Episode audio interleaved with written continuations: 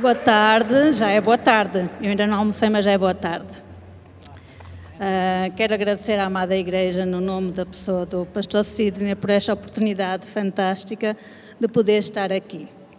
E quem é a Margarida? Como podem ver, a Margarida é portuguesa. Sou de Portugal. Olá, equipa! Sou, vivo em Lisboa. Sou casada. Meu marido é Marcos, Pastor Marcos da Igreja Batista da Amadora. E temos quatro lindos rapazes. Portanto, e já pertenço ao Clube das Sogras. Portanto, e hoje venho aqui falar um pouco sobre. Corre, mana! Corre, mano! Corre, corre, corre! Necas, necas! Mas pra Ai. que tanta pressa assim, mana? É que eu tô muito feliz porque eu tô na Target hoje! Eu também tô tão feliz que eu tô na Target hoje, mas peraí! Quanta criança grande aqui! É mesmo? Micas, o que é que vocês estão aqui a fazer? A gente veio participar da Target! Micas, necas, o vosso tempo é só amanhã, não é hoje. Hoje sou eu a falar para eles todos, amanhã vocês falam com as crianças. Ai, deu ruim, mana, vamos embora. Ah, Desculpa, a gente Micas... entrou na hora errada, desculpa, então. Rúbia, trata bem deles, por favor, acolhe-os, está bem? Eles devem estar todos nervosos, porque eu, eu levo, é amanhã, tá? Até amanhã. Ai, tá, desculpa, Até desculpa, tchau, tchau, crianças grandes. Estes dois pensam que por andarem comigo podem fazer o que querem. Pois é, a Micas e o Necas são os meus companheiros e já vão perceber um pouco mais. Então eu hoje venho aqui falar sobre rompendo o silêncio para reconstruir. Reconstruir o quê? Eu hoje sou filha amada do Rei. Eu hoje sou alguém curada para curar, transformada para transformar vidas. Vidas de quem? A começar pelos nossos pequeninos, pelos vossos filhos, pelos vossos netos, pelos vossos sobrinhos, pelas vossas crianças. Mas há um versículo na Bíblia que me incomodava muito durante muitos anos. Romanos 8, 28. Porque todas as coisas contribuem para o bem daqueles que amam a Deus, daqueles que são chamados segundo o seu propósito. Sim, Deus, segundo o seu propósito. Mas qual é o meu propósito nesta vida? O que é que tudo o que eu passei vai contribuir para a minha vida? Vai trazer algum sentido na minha vida? Todos nós nascemos com um propósito. Uns podem já saber qual é o propósito, outros podem ainda não o ter encontrado. Mas todos nós temos um propósito. E quando nós nos entregamos a esse propósito que Deus tem para a nossa vida, a nossa vida transforma. Nós somos transformados. E eu tive que aprender realmente qual era o propósito na minha vida. Foi dura a batalha, foi pesada a batalha, mas eu sei que com Deus somos mais que vencedores. Eu sei que Deus me trará e me tem levado a lugares que jamais eu imaginaria estar. E aqui é um lugar desses, onde eu jamais imaginaria estar. Mas às vezes nós temos que destruir para reconstruir. E às vezes nós temos, Pastor Sidney, pode-me dar a minha. Às vezes nós temos cargas que nós carregamos. Às vezes nós carregamos, obrigada, mochilas. Mochilas com pesos desnecessários. Pesos que nos fizeram carregar. Pesos que nós carregamos, às vezes por capricho, porque temos medo do que vem aí à frente. Tijolos, mochilas que às vezes parecem tijolos. No início até parece fácil carregá-las, mas o problema é que com o tempo vai doendo as costas, vai doendo as pernas e nós já não temos mais e acabamos por criar uma postura. E dentro das nossas mochilas, muitas vezes nós temos tijolos que nos colocaram. Tijolo do abandono. Às vezes nós somos abandonados. Eu fui abandonada com seis anos pela minha mãe. A minha mãe abandonou o lar para fugir das agressões do meu pai, um alcoólatra. Carregamos tijolos da rejeição. Eu fui rejeitada uma vida toda, até certa idade. Eu entrei numa instituição com sete anos, um lar de meninas. E, mesmo dentro da instituição, Eu era rejeitada pelas senhoras e por todas as pessoas que tinham que cuidar daquelas meninas. Entretanto, eu acabei por sair do lar mais tarde, claro, senão não estava aqui. Uh, entretanto, com oito anos, esta menina teve um problema muito sério. Foi passar férias com o pai alcoólatra e o pai decide estuprar a menina. O pai decide pegar nela porque acha que a esposa saiu de casa e que merece usar a filha como um objeto. E aí aponta-me a faca ao pescoço e diz: Se tu gritas, tu morres. Então eu fui estuprada durante dois dias seguidos, à mercê do meu pai. A minha mãe não estava, estavam mais três irmãos, dois mais velhos do que eu e um mais novo do que eu. E aí, aquela fase da minha vida foi muito complicada, onde os médicos disseram: esta menina jamais poderá ser mãe. Esta menina não pode ser mãe de, devido aos estragos que foram cometidos contra ela. Hoje eu tenho quatro rapazes. Saíram da minha barriga. Deus é o Deus do impossível. O homem não tem comando sobre a vida humana, mas sim Deus. Então, a partir daí vem o quê? O tijolo do medo. Medo. Medo de que toda a gente vai fazer mal. Medo de ir para a frente. O que é que eu faço da minha vida? Mais um tijolo que eu tenho que carregar na minha mochila. Entretanto, aos 12 anos, eu saí da instituição, mas entretanto, entre os 9 e os 10 anos, eu estive na instituição católica. E lá o padre decidiu abusar de mim e de mais algumas meninas. Então, aí foi abuso. Nós temos que perceber que abuso é diferente de estupro. Abuso está no, no sentido que há conhecimento, há contacto, há carinho, e o estupro não, normalmente o estupro é mais violento. Mas daí vêm então os abusos contínuos. Aos 12 anos eu saio da instituição e vou viver com a minha mãe, que entretanto tínhamos conseguido estar com ela. Só que quando eu chego, ela vive com o meu padrasto. E o meu padrasto abusou de mim uma vez. E quando abusa de mim uma vez, a minha mãe espanca-me a mim, a dizer que jamais eu iria lhe roubar o marido. Então eu vivo como? Todos os homens são iguais. Os homens não prestam. Eu tenho uma placa a dizer: estupra-me, abusa-me, porque a minha vida não tem sentido nenhum. Aí continuamos com outros tijolos. Tijolo da culpa. Então, eu sou culpada disto estar a acontecer. Aos 12 anos, mais três homens diferentes abusaram de mim de conhecimento só, não familiares, mas conhecidos, amigos meu, da minha mãe e do meu padrasto.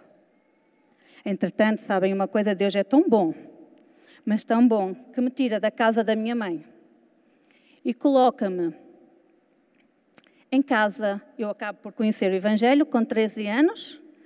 Foi onde eu conheci a primeira pessoa brasileira que estava em Portugal e foi a minha primeira contacto com um brasileiro. E ela fala-me do amor de Cristo.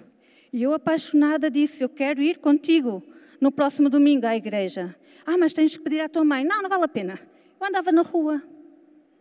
Mais uma vez andava na rua, porque até aos seis anos eu andei a viver na rua, descalça, a comer comida dos caixotes do lixo era a minha refeição, era o caixote do lixo. Ou então ir roubar nas hortas. Pastor Sidney, eu não vou tirar nada dali, está bem?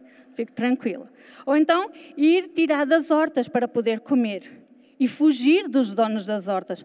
Isto estava uma adrenalina tão grande, era tão bom correr e fugir com o meu irmão. Eu e o meu irmão éramos os dois da aventura, assim como a Micas e o Necas quase. Até porque Necas tem um nome que eu chamava o meu, irmão, o meu irmão de Necas. Então é quase que uma homenagem à minha infância. E aí, aos 13 anos, conheço o casal pastoral, que me acolhe, que me convida a passar um fim de semana com eles. Que bom! Aprendi a ser amada, aprendi a receber o meu primeiro beijo na vida, com 13 anos, o meu primeiro abraço. Eu não sabia o que era um abraço. Para mim, toda a gente me repudiava. E aí eles perguntam à minha mãe se pode ir viver com eles. E a minha mãe diz, claro que sim. Eu não a quero. Levem-na. Eu não a quero aqui. Se encontrarem alguém que a queira como empregada, podem lá deixá-la, porque ela aqui não presta para nada. Essa rapariga, é o termo português, está para moça. Essa moça não serve para nada. É um estorvo. E o casal ficou sentido com aquelas palavras e decidiu convidar-me a viver com eles. Se queria que eu fosse filha deles. Uau! Filha? Afinal, existe família. E eu fui viver com eles. Aos 13 anos fui viver com esse casal pastoral. Um ano, tanto amor, tanto carinho. 14 anos, esse pastor começa a abusar de mim. Uh, mais uma vez, os homens não prestam. Os homens são todos iguais. E na altura ela engravidou e foram ter o bebê. E eu fui passar férias com a minha mãe, que vivia a 10 quilómetros de onde nós estávamos. E na casa da minha mãe, o meu irmão mais velho estuprou-me mais uma vez. Então, nós estamos a falar do contexto de que, durante toda a minha vida, dos 8 aos 21 anos, eu sofri abusos sexuais, eu sofri estupros. E agora, como é que eu, no meio desta história toda, entretanto, a história é muito. tem, tem mais a história, mas podem ad, adquirir o livro Pérola, escrita pela missionária brasileira Arlete Castro, que eu pedi para ela contar a minha história e ela colocou no livro Pérola. Pérola, Margarida significa pérola, daí o nome Pérola. Um, nós não ganhamos nada com este livro, mas ao adquirirem, vocês estarão a ajudar na missão que Deus colocou na minha vida. E é uma forma de testemunho. Vocês podem adquirir para oferecer a alguém. Ah, Margarida, nas igrejas batistas, nas igrejas evangélicas não existem abusos sexuais. É melhor ficar calada eu antes que me enterre. Existe sim e muito. Existe mais do que aquilo que nós pensamos. E os testemunhos que eu tenho recebido são horríveis. Só Deus na causa. Ah, minha irmã, eu vou orar por si. Obrigada pela partilha, vamos ficar em oração. Oração tem poder. Mas sabem uma coisa? A oração tem poder muito mais se for com ação junto. Oração. Age. É quase como um barquinho a remos. Nós estamos num barquinho a remos, eu não sei se alguma vez já andaram, mas temos um remo. E para nós coordenarmos o remo, precisamos das duas mãos e precisamos, ao mesmo tempo, orientar, ou então, se for para virar, só um é que trabalha, se for para virar para o outro lado, só o outro é que trabalha. Então, um remo é, é orar e o outro remo é agir. Então, oração é que nos vai levar com a ação no bom caminho. E aí então vocês poderão adquirir, conta a minha história de vida e uma forma de poderem presentear pessoas que passaram por isto, uma forma de esperança para as nossas vidas. Então, continuamos nos nossos tijolos. Temos aqui já alguns: abandono, rejeição, abusos, culpa, vergonha. Margarida, mas por que tu nunca contaste a tua história antes? Porque as vítimas, além de tudo, aqueles tijolos ainda carregam a vergonha. Porque é vergonhoso pelo que passaram, mas mais vergonhoso vai ser contar a alguém. Porque vamos sentir, vão sentir que somos as culpadas daquilo que aconteceu. E nós não somos culpadas. Eu, eu e o ar-condicionado não somos muito amigos. Eu não sou culpada daquilo que me aconteceu. Culpado é o abusador que faz isto com as vítimas. Culpado é ele, não sou eu. Então, se alguém aqui já passou por algum tipo de abuso, neste caso estou a falar de abusos sexuais, eu quero que vocês saibam que a culpa não é vossa. A culpa é de quem cometeu esta maldade, esta atrocidade contra a vossa vida. E hoje eu sou prova viva de que esta vida é possível sair da culpa, do medo, da vergonha E Deus trouxe-me até aqui para vos mostrar que prova viva de que é possível restaurar. Então, larguem a mochila que não é a vossa. Larguem o peso das vossas costas. Vai doer, vai e muito. Vai doer muito, mas é quando nós temos uma ferida, quando nós temos uma cicatriz. Às vezes as cicatrizes não se curam porque estão com pus lá dentro. É preciso tirar a crosta, tirar, limpar o pus para que a cicatriz fique bonita, para que a cicatriz fique sarada. Então é isto que nós temos que fazer. Dói.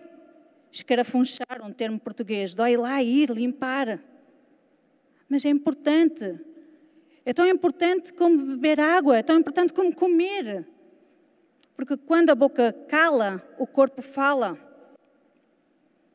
Quando a boca fala, o corpo sara. Nós estamos no mês de setembro, mês amarelo, mês de prevenção do, abuso, do, do suicídio. Eu há 10 anos tentei o suicídio pela última vez.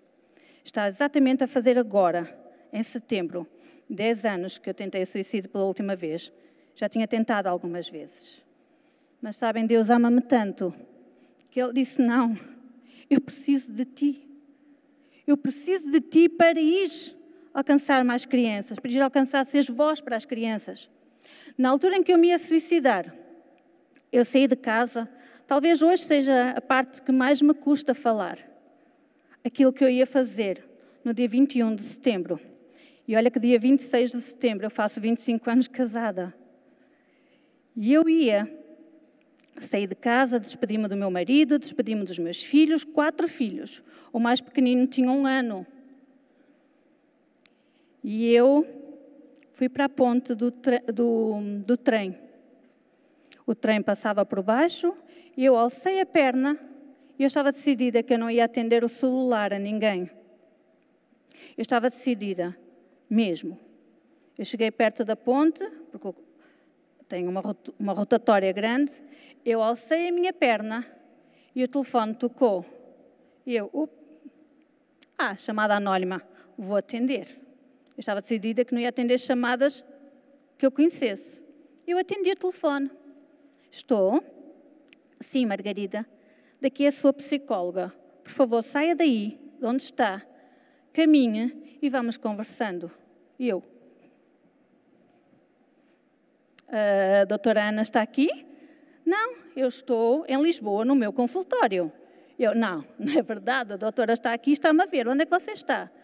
Eu não estou em lado nenhum, eu estou em Lisboa, no meu consultório. Sai, caminha e conversamos. E eu.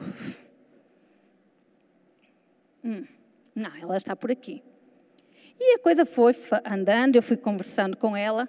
Quando eu dei por mim, já estava longe daquela ponte. Mais tarde eu pergunto-lhe: Ana, o que é que aconteceu naquele dia? Margarida, estava em consultório. Eu senti uma voz a dizer-me: liga para a Margarida, senão ela vai se matar. E ela não estava, ela estava a 15 quilómetros de mim. Mas Deus ama-me. Deus ama-te. E Ele não permitiu que isso acontecesse. E hoje, sabem, a metamorfose é um processo difícil para a borboleta. Muito difícil. É preciso ela estar no casulo, adaptar-se ao casulo, ter que sofrer aquela pressão do casulo. Mas quando ela sai do casulo, ela torna-se uma linda borboleta. Eu amo borboletas. Eu sou capaz de ficar parada a contemplar as borboletas. E sabem uma coisa? Infelizmente, com os pesticidas, cada vez mais temos menos borboletas. Então, eu amo ver borboletas. E eu trouxe um miminho para vocês, um presentinho. Debaixo das cestas, não em todas, existe numa ou outra algumas borboletas. Se não tiver vizinho ao lado, podem ir lá tirar, que é uma oportunidade para vocês. Não é furto, tá bem? Podem tirar se não tiver vizinhos. Então podem ir procurar também nas mesas lá atrás, quem estiver mais lá atrás. Algumas mesas têm algumas borboletas. E isto, quem apanhou, quem ficou com ela, pode ficar com ela, que é uma lembrança para vocês se lembrarem que o processo é difícil, mas o resultado é belo. E é isto que Deus faz na minha vida. Nós temos a tendência em dizer que estamos todos no mesmo barco. Não estamos todos no mesmo barco. Nós estamos todos no mesmo mar. E temos o farol como ponto de chegada. Este farol é Cristo.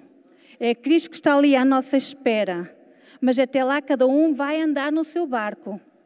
Uns no barquinho a remos, outros num barquinho a motor, outros num veleiro, outros num cruzeiro. E eu hoje posso dizer que eu hoje vivo a minha vida num cruzeiro. Ainda está em alto mar, mas eu sei qual é o meu foco, eu sei qual é o meu caminho. É Cristo no farol que está lá à frente, não é o vosso farol, está bem? É o farol. É porque eu já estive no farol na segunda-feira, portanto não, não, ainda estou aqui. Então o meu foco é Cristo aquele que me ama, aquele que cuidou de mim este tempo todo, aquele que me protege. E com 21 anos foi a última vez. Mas sabem uma coisa? Uma vítima de abuso vai sofrer uma vida toda se não for curada, se não for restaurada. Vai sofrer na vida, vai sofrer no casamento, vai sofrer no relacionamento com os filhos. E eu ia me suicidar, porquê? Porque eu achava que eu era a pior esposa do mundo, que eu era a pior mãe do mundo, e eu tenho uns filhos maravilhosos. Os meus filhos são a minha maior bênção e quem os conhece sabe o quão preciosos eles são. E eu achava que eu era a pior mulher do mundo, que eu não prestava para nada, que eu não tinha utilidade nenhuma. Eu vivia robotizada. Eu vivi durante 23 anos, eu vou fazer 25 anos casada agora. E eu vivi 23 anos na mentira. Não que o meu marido se percebesse aquilo que estava a passar, mas eu era a pessoa mais infeliz na intimidade. E há dois anos, Deus restaurou o nosso casamento. E eu hoje sou a mulher mais feliz do mundo. Eu hoje sei o que é ser feliz nessa área. Se vocês quiserem saber o que é que aconteceu, tem que me chamar a mim ou ao meu marido para nós darmos o nosso testemunho e ver o que é que aconteceu. Até lá ficam na incógnita. tá? Mas hoje nós estamos a fazer também, já fizemos duas palestras com casais para mostrar que muitas vezes nós mulheres, vamos ser sinceras, fingimos uma dor de cabeça. Nós mulheres fingimos, não posso, tenho uma cutícula a doer. Não, não, hoje não. Pobres maridos. E eu vivi isto durante 23 anos, sem desculpas. Eu dizia mesmo: não quero, não vou ter. Hoje, eu estou aqui, mas estou com muitas saudades do meu marido. Se ele me está a ver, amor, quinta-feira já volto. Portanto, Deus é o Deus dos milagres. Eu sou prova viva de que eu sou um milagre. Nós temos na Bíblia tantas histórias de milagres, mas Deus ainda faz milagres hoje. E Deus fez esse milagre na minha vida, Ele pode fazê-lo na tua vida. Nós não temos que viver presos no casulo a vida toda. E vocês sabem que se vocês abrirem aquele casulinho da, da borboleta, ela morre. Se vocês destruírem, tentarem que ela nasça mais rápido, ela vai morrer. Então, se os teus sonhos estão frustrados, se achas que a tua vida está frustrada, nós só temos uma solução: entregar a vida a Deus. Dizer, espera aí, há um versículo em Isaías que diz, espera, como é que é? Eis-me aqui, envia outro. É isso que diz lá, pastor Sidney? Não. Eis-me aqui, envia-me a mim? Ah, mas o outro sabe mais do que eu. O outro tem estudos. O outro tem cursos. Eu não tenho nada. Eu tenho o curso da vida. Eis-me aqui, Senhor, envia-me a mim. Por mais custoso que seja, envia-me a mim. Então Deus enviou-me para a missão de trabalhar com as crianças. Em seis anos eu sou presidente, vice-presidente e fundadora de uma associação a nível de Portugal. E nós temos ido de escola em escola, sala a sala, igreja a igreja, aquelas que nos convidam. Temos ido falar de prevenção do abuso sexual. Toques bons, toques maus, segredos bons, segredos maus. Quem pode tocar, quando, como e onde. e que a criança tem todo o direito de contar aquilo que se passa com ela, rompendo o silêncio para reconstruir. Nós não devemos mandar as nossas crianças ficar em silêncio. E nesses seis anos de ministério, vamos tirar dois de pandemia, eu sozinha pelo meu país e aqui no Brasil, eu já alcancei mais de 33 mil vidas, mais de 1.300 palestras que eu já dei. Mas eu sou o que sou, porque Deus o é em mim, porque eu tenho Deus como meu farol, porque eu cumpri o propósito dele, estou a cumprir. Eis-me aqui, Senhor, envia-me a mim. E olha que é muito doloroso ouvir os testemunhos que eu ouço, mas é tão gratificante eu poder chegar ao final de uma palestra ou depois ter o feedback e de ter pessoas a dizerem: Margarida, a tua palestra surtiu efeito. Há crianças que ainda se lembram da tua palestra. E eu estive aqui em março a falar com as vossas crianças, quem é daqui. E ainda ontem me diziam: meu filho ainda fala. Por quê? Porque Deus a trabalhar. Deus não deixa desamparado ninguém. Então, é tão bom poder chegar e dizer, Margarida, há uma história que eu tenho que te contar.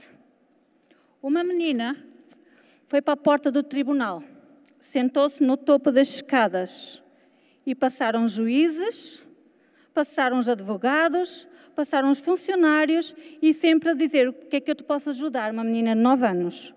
Que é que eu posso fazer por ti? Eu quero falar com o juiz.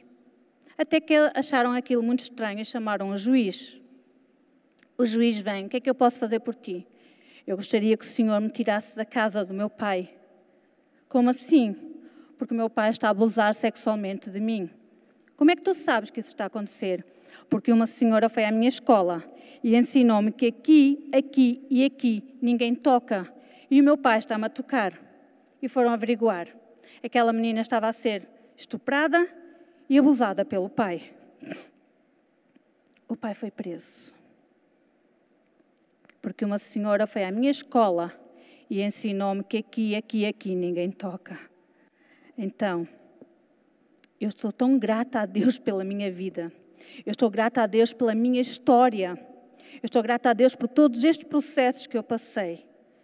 Não queria voltar atrás e voltar a passá-los de maneira nenhuma. Mas já que eu os passei, então eu sou grata a Deus por eles.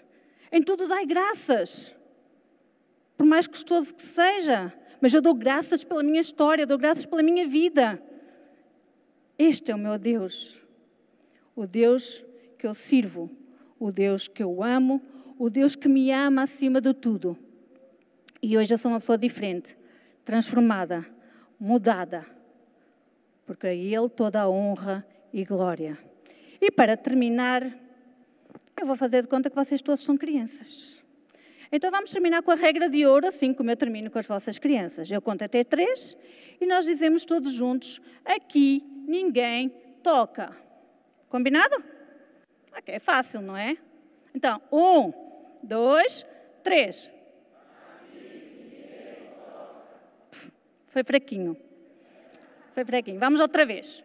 Agora com gestos, que é aqui ninguém toca. Um, dois, três. Muito bem. Aqui ninguém toca e nem vocês tocam em ninguém. Nem hoje, nem nunca. Porque se algum de vocês for apanhado a tocar em alguém, vocês merecem ir para a prisão. É lá o castigo, porque abuso sexual é crime. E tanto é crime quem comete, como aquele que sabe e nada faz. E vocês aqui têm o Disque 100 para fazer as denúncias. Pode ser anónimo, Portanto, é nossa responsabilidade enquanto pastores, enquanto líderes, estar alerta às nossas crianças e fazer denúncia. Não só orar, mas agir. E agir é denunciar. Então está nas nossas mãos, tá? Obrigada, curada para curar, é isso que Deus me fez. Obrigada.